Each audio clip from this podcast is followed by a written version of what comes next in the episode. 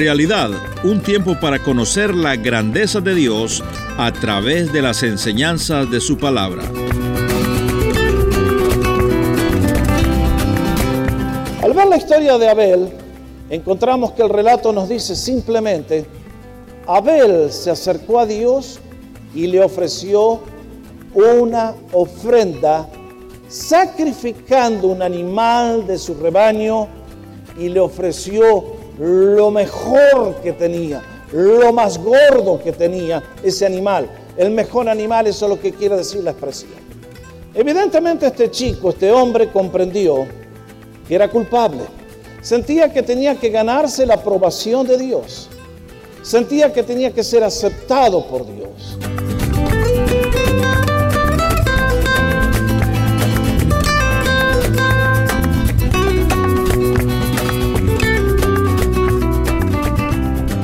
Le damos la más cordial bienvenida a esta edición de Realidad. Y ahora con ustedes el pastor y maestro, el doctor Jorge Oscar Sánchez. Quiero decirles que siendo que Dios es el dador de la vida, y siendo que ha establecido un día a los hombres en el cual tenemos que dar cuentas delante de Él, quiero asegurarle que el tema de ser aprobado, reprobado por Dios, es el tema más importante que podemos tratar en nuestra vida. Y la pregunta, por lo tanto, es, ¿cómo puede ser usted aprobado por Dios o reprobado por Dios?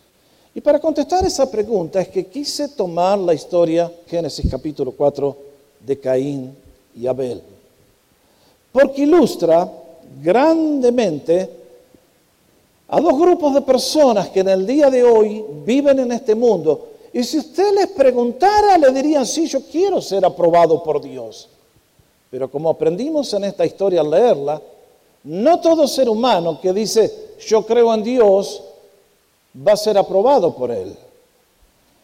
Además está hablar de mucha gente que en el día de hoy no le interesa lo de Dios, que se declaran ateos, agnósticos, cualquier cosa. Pero lo que me llama la atención de esta historia es que tiene un mensaje especial para ustedes y para mí que realmente nos preocupan las cosas del Espíritu. Porque lo que encuentro en ella no es dos personas que no sabían nada de nada e intentaron a ciegas y a locas, sino dos personas que aparentemente tenían mucho en común y sin embargo cuando viven sus vidas terminan en caminos y destinos diametralmente opuestos. Esta es la historia de Caín y de Abel. Ahora déjenme hacerles algunas introducción, una introducción pequeña a lo que es esta historia. Cuando ustedes y yo abrimos Génesis capítulo 4, ha tenido lugar en el capítulo anterior la gran, el gran derrumbe de la raza humana. El ser humano ha cedido al tentador y el pecado ha entrado en el mundo. Con ello entró el castigo de Dios y el comienzo de la muerte. Ahora aquí encontramos el comienzo de la historia. Adán y Eva han sido expulsados del paraíso han sido expulsados del lugar de la bendición. No pueden regresar a Él por más que lo intente porque hay querubines que guardan la entrada. Todo lo que puedan hacer no es suficiente y por lo tanto ahora el ser humano tiene que salir a luchar con una tierra que por la maldición le va a generar cardos y espinas. Y uno se encuentra entonces con que la Biblia, cuando nos cuenta esta historia, no tiene el propósito de darnos datos históricos, hay gente que lee la Biblia y no entiende un pepino, lo cual es muy natural. Y se acercan a este libro y a esta historia y piensan que aquí encontramos la historia de dos adolescentes y em, hacen preguntas, ¿y de dónde sacó Caín su señora? Bueno, permítame informarle. La Biblia no tiene como propósito dar información histórica, aunque contiene historias. No tiene propósito enseñarle a la gente ciencia, aunque es el libro de ciencia más avanzado que ha habido en la historia. El propósito de la Biblia es darnos a conocer a Dios y sus tratos con ustedes y conmigo, y sobre todo la historia de la salvación. ¿Cómo un ser humano pecador se puede reconciliar con Dios? Entonces, cuando usted haga esas preguntas tontas que le dicen, ¿y de dónde sacó Caín su hermana, su esposa? Bueno, lea Génesis 5.4 y va a encontrar con que la Biblia dice, y Adán y Eva fueron los días de Adán después que engendró a Seth 800 años y engendró hijos e hijas. ¿Ok? Ahí está en la Biblia, hay que leerlo, hay que buscar. Ahora, cuando ustedes y yo abrimos este texto en Génesis capítulo 4, muchos piensan, acá nacen dos chicos y cuando llegaron a los 14 años hicieron este zafarrancho que hicieron. No, no sabemos a qué edad ocurrió esto. Evidentemente no eran dos chiquititos que habían salido del jardín de infantes. Evidentemente uno ya tenía una empresa ahí de labriego y juntaba, eh, araba la tierra y traía la cosecha y el otro era un ganadero de estos ah, que le gustaba comer bien. Me gustó lo de los españoles cuando llegaron a Latinoamérica. Qué mentalidad de los gallegos que nos educaron a nosotros. Decían, ¿para qué vas a ser labriego que tenés que trabajar tanto? Cuando si sos criador de vacas, comes carne y no haces nada. Ahí está. Así le va también a Latinoamérica, ¿no es cierto? Pero acá hay dos personas que están, han tomado un curso de acción. Y uno es el que decide trabajar con animales y el otro trabajar con la tierra. Muy bien. La clave de esta historia es esta. Cuando la historia termina, ustedes ven que Caín y Abel terminan en polos opuestos, en destinos diametralmente opuestos. Y uno dice, ¿cómo es posible? ¿Será que uno se crió en un hogar abusivo con un padre vicioso que lo golpeaba y le, lo humilló y el chico salió malo y salió asesino? Y sin embargo no es así la cosa. Los dos chicos se criaron en el mismo hogar. Tuvieron los mismos padres, las mismas enseñanzas, los mismos ejemplos, las mismas exhortaciones, las mismas correcciones. Y sin embargo, uno sale en una dirección y el otro sale en una dirección totalmente opuesta. ¿Cómo se explica? Bueno, damas y caballeros, esta es la primera generación que nace y donde el pecado ha entrado al corazón humano. En este capítulo, Dios por primera vez menciona en la historia humana la palabra pecado. Eso es lo que leímos juntos. Cuando le dice a Caín, el pecado está a la puerta como una fiera, te quiere comer, pero vas a tener que luchar con él. Desde ese día, la raza humana es lo que es. Y noten bien, porque hay mucha gente que en el día de hoy nos dice, las estructuras políticas y sociales injustas generan seres humanos malos. La Biblia tiene el mensaje opuesto. Nos enseña que seres humanos malos por el pecado son los que engendran injusticias y horrores como los que conocemos.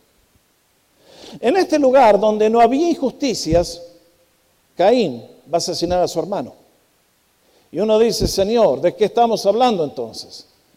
De algo que es muy profundo y que ustedes y yo ni siquiera tenemos conciencia de lo largo que son los tentáculos de este pulpo a que la Biblia llama pecado y que vive dentro de ustedes que vive dentro de mí.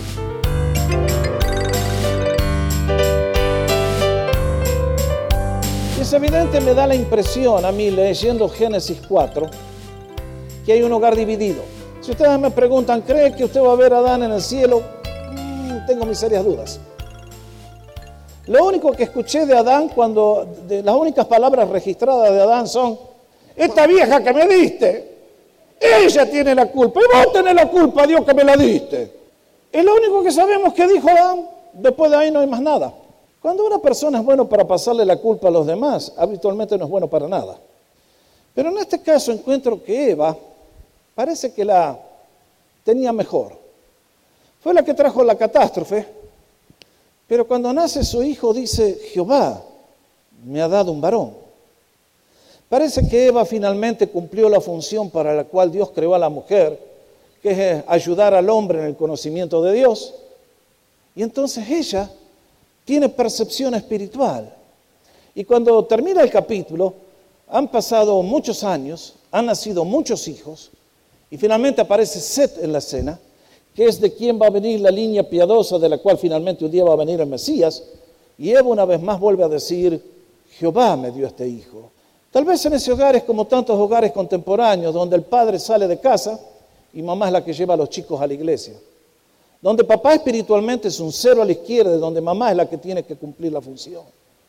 Y entonces por ahí hay hijos que siguen el ejemplo de papá y salen cero a la izquierda como papá en las cosas de Dios, y los hijos siguen el ejemplo de mamá y son hijos piadosos. Cuando llegamos al corazón de la historia, es evidente que los dos muchachos tienen un cierto conocimiento de Dios. Estoy seguro que sus padres tienen que haber contado quiénes eran ellos, de dónde venían, qué pasó en el Edén. Estoy seguro que les tienen que haber contado cómo fue esa creación cuando Dios en el huerto caminaba con ellos y hablaba con ellos permanentemente. Y estoy seguro que les tienen que haber contado de las historias, pero que un día, maldito día, cuando la serpiente los sedujo y los hizo caer y perdieron el paraíso. Y ahora tenían que luchar. Pero tal vez estos padres les hablaban de que, de todas maneras, el Creador cuando ellos se tejieron ahí unos delantales con hojas, les dijo, muchachos, así no pueden vivir en mi presencia. Ustedes tienen que ser vestidos de otra manera. Y Dios, el Creador, por primera vez tiene que tomar el cuero de un animal que tiene que entregar su vida, siendo inocente, para que dos culpables puedan vivir en la presencia de Dios. Y estoy seguro que aquellos padres le deben haber contado esas historias. Y en el corazón de los dos chicos, de los dos muchachos, de los dos hombres, no sé qué edad tienen cuando esta historia ocurre, finalmente hay un deseo de ser aprobados por Dios. Noten que los dos se acercan a Dios, cada uno haciendo lo mejor que entiende. Y sin embargo, al final de la historia, uno es reprobado y termina en el desastre completo, uno es aprobado y recibe la bendición de Dios. Y hasta el día de hoy nos habla con un mensaje muy elocuente que no podemos perder. ¿Cuál es la historia? Al ver la historia de Abel, encontramos que el relato nos dice simplemente, Abel se acercó a Dios y le ofreció una ofrenda sacrificando un animal de su rebaño y le ofreció lo mejor que tenía, lo más gordo que tenía ese animal. El mejor animal, eso es lo que quiere decir la expresión. Evidentemente este chico, este hombre comprendió que era culpable, sintió la gravedad de su pecado, sintió que no era una persona limpia a los ojos de Dios y que no podía vivir en su presencia como estaba. Sentía que tenía que ganarse la aprobación de Dios Sentía que tenía que ser aceptado por Dios. Y mirándose a sí mismo y no viendo nada en él que pudiera ganar el perdón divino, ni nada que pudiera ser podría ganarse la aprobación de Dios, es evidente que Abel, en la presencia de Dios, influenciado por la obra del Espíritu bendito de Dios que trabaja en nuestras almas en silencio, viene a la presencia del Creador y entonces levanta aquel puñal, coloca a la víctima sobre el altar, lo desciende y en la presencia de Dios se presenta diciendo, Señor, en mí no hay nada que merezca tu aprobación. Si me acusas, soy culpable. Si me condenas, soy culpable 100%. He violado tus mandamientos, he violado tus preceptos en mí no está el bien, Señor. Pero pido, Señor, que tú eres rico en misericordia, que veas esta vida inocente que pierde la vida este animal y que su sangre en mi lugar, en un acto de fe tal cual tú lo declaraste, me aceptes, no por lo que soy, sino porque tú nos enseñaste que con solamente no puede haber remisión de pecados si no hay derramamiento de sangre. Y aquel día, Abel presenta la ofrenda y nos dice que Dios la aceptó. Pero qué caso tan notable el de su hermano. Vuelvo a reiterarles, son idénticos, vienen del mismo hogar, han tenido la misma influencia. Y cuando uno ve la vida de Caín, uno pensaría, pero este hombre también tiene fe en Dios, ¿no es así? ¿No es que se acerca a Dios a ofrecer un sacrificio también? Pero cuando uno comienza a buscar y a ver y levanta la máscara, encontramos de que Caín, mientras en apariencia tenía el mismo corazón de Abel y el deseo de glorificar a Dios, sin embargo, estaba muy distante. ¿Cuál es el problema de Caín? Es que Caín representa a miles de millones que en el día de hoy se quieren acercar a Dios, pero no de acuerdo a lo que Dios ha establecido, sino de acuerdo a mi idea, a mi modo de pensar. Yo digo, yo pienso, yo creo. Y mis hermanos, mis amigos, en esto hay un peligro mortal. Ustedes y yo día tras día estamos bombardeados por miles de millones de voces que nos dicen, esta es la verdad, este es el camino, así te acercas a Dios para ganar su aprobación. Pero Caín tomó un camino erróneo y le costó todo. Y ustedes y yo debemos ser cuidadosos, porque la trampa es exactamente igual para nosotros, aunque tantas veces queremos ser sinceros y agradar a Dios. No cualquiera se puede aproximar a Dios y no cualquiera puede venir a Dios de la manera que a Él le parece.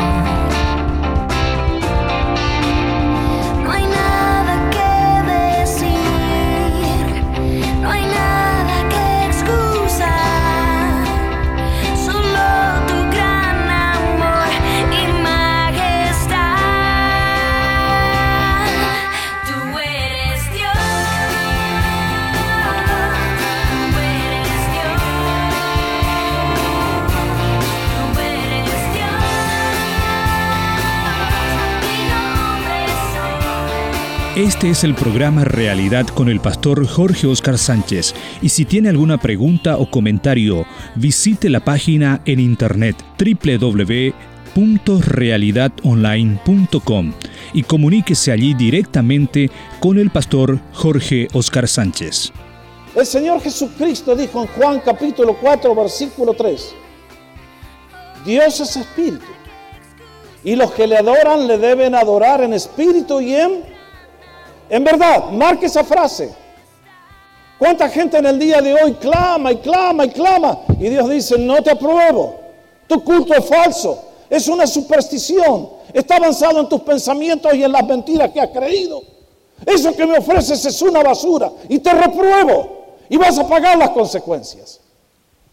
El libro de los Romanos en capítulo 1 nos dice San Pablo, creyendo ser sabios se hicieron necios y cambiaron la gloria del Dios incorruptible por imágenes de hombres y de cosas semejantes. El hombre que no conoce a Dios puede fabricar su propia religión. Fabrica un Dios, fabrica la religión y luego va a terminar donde termina. Esto es lo que pasa en todo el mundo en el día de hoy y todos somos partes de un camino o del otro. Todos estamos en esto. Ahora Caín viene con esta idea. Esta es mi ofrenda, Señor. Yo pienso, yo creo, yo digo. He conocido tantos amigos. El mejor amigo que tenía cuando llegué a Canadá, hablándole del Evangelio, me dijo, mira, dice, yo creo en Dios. Pero que Dios se quede allá y yo me quedo acá, que no se meta conmigo. Ok, ahí está la religión de Andy. Conocimos otra señora que me dijo, ah, con hacer el bien ya está. Qué lindo. Esa no es la religión de Jesús. Y hay mucha gente que se guía por la televisión y la ofra y el otro y la de más allá. Mis hermanos, si el camino por el cual tú te acercas a Dios no es el camino de Dios, vas a terminar donde ya vas.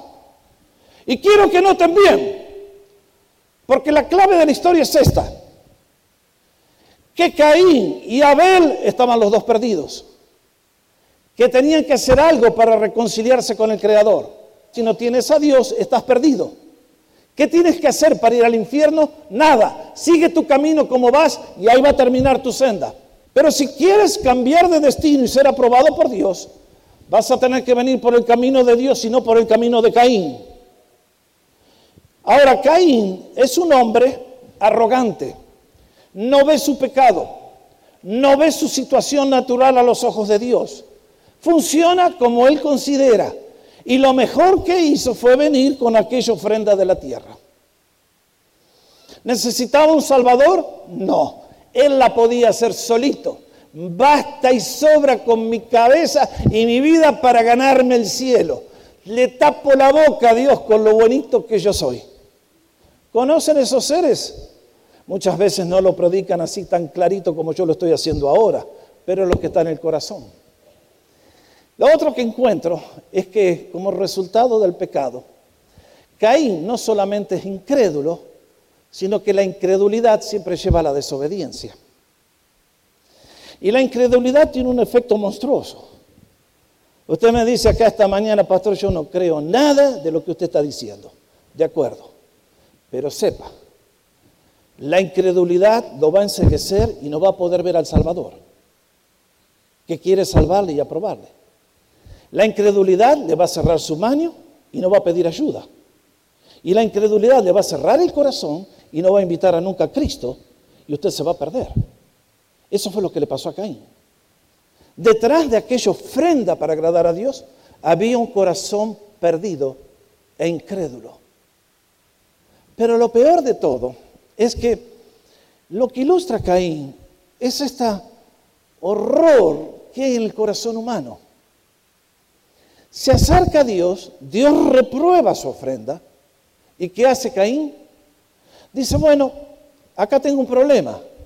Yo creí que lo que hacía estaba bien, Señor, perdoname, metí la pata.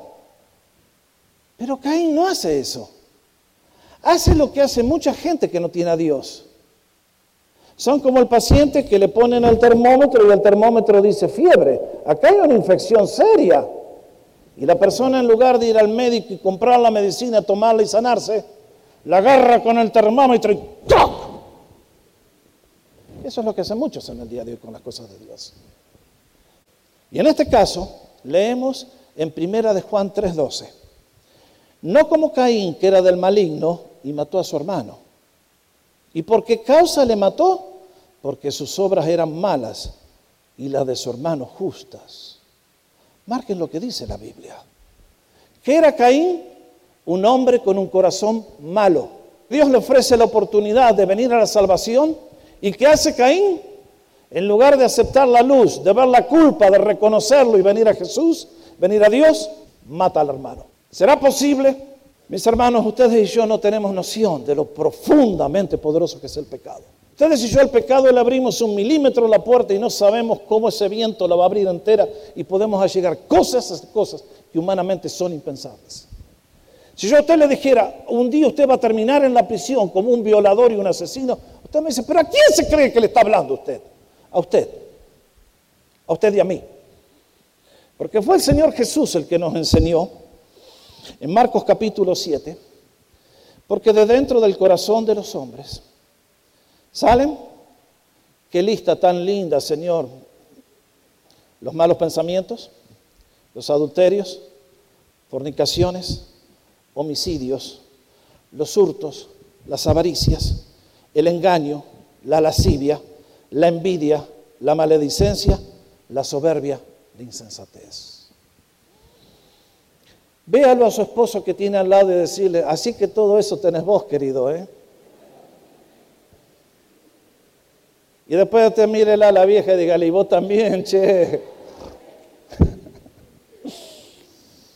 Triste, compañeros, nuestra condición.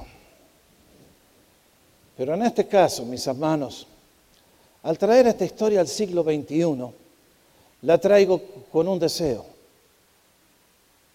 Y es que este Dios que aceptó la ofrenda de Abel es el Dios que está aquí y que quiere aprobarte a ti y que quiere tu bendición y que quiere tu salvación.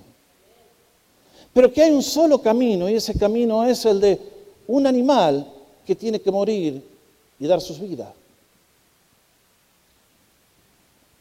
Desde el comienzo de la historia, a sus, los dije hace un rato, Dios les tuvo que hacer delantales nuevos a aquellos padres pecadores, matando un animal inocente. Luego la nación hebrea le enseñó que era por la sangre. Y entonces una familia tenía que venir al tabernáculo, al templo y entregar allí el animal inocente que moría para que ellos pudieran ser perdonados. Ese cordero tenía que ser examinado durante tres días. No tenía que tener ninguna mancha.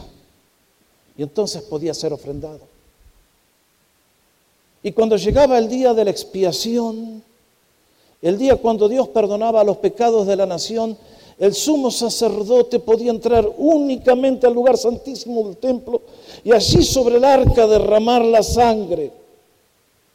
¿Qué pasaba si no derramaba la sangre? Dios lo fulminaba. Ustedes y yo no podemos entrar a la presencia de Dios si Dios no ve la sangre. Alguien tiene que pagar por tu pecado y por el mío. Si tú quieres pagar por tu pecado, tú pagas con tu muerte eterna. Si quieres ser aprobado por Dios, necesitas un sustituto. Necesitas que alguien pierda su vida. Todo aquello era un anticipo de lo que un día Juan el Bautista, mirando a Jesús, dijo, he aquí el Cordero de Dios que quita el pecado del mundo. Cuando ustedes y yo vemos a Jesús, vemos al Cordero perfecto. Al Cordero de Dios que vino a ocupar el lugar tuyo que a mí nos correspondía. Y fue examinado por tres años. Y nadie le pudo encontrar defecto. Porque él era Dios, hecho hombre, y por lo tanto el mal no estaba en él. Un día les preguntó a toda la gente, a ver, ¿quién de ustedes me acusa de pecado? Nadie le pudo acusar de pecado. No había pecado en él. No había mancha. Tienes que venir por un animal perfecto que da tu vida por ti. El único animal perfecto que dio su vida por ti en sustitución se llama Cristo Jesús. Y con brazos abiertos, si venimos como Abel, nos va a recibir y nos va a decir, hijo, ahora eres mío para siempre.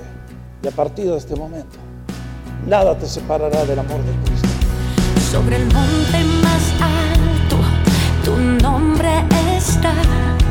Sobre todo imperio, es tu fuerza y poder. Tu reinas más inmenso que el cielo, más vasto que el mar, tan grande tu gloria, nada te puede igualar. Tu reinas,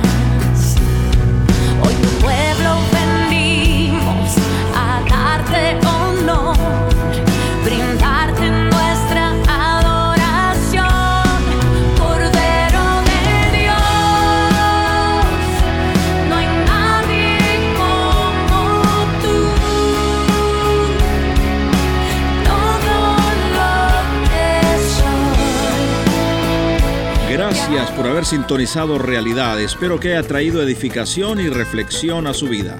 Realidad es una producción de encuentro y sus preguntas y comentarios son bienvenidos a www.encuentro.ca. Se lo repito, www.encuentro.ca. También usted puede comunicarse directamente con el doctor Jorge Oscar Sánchez a través de www.realidadonline.com. Gracias por su amable sintonía y que Dios le bendiga.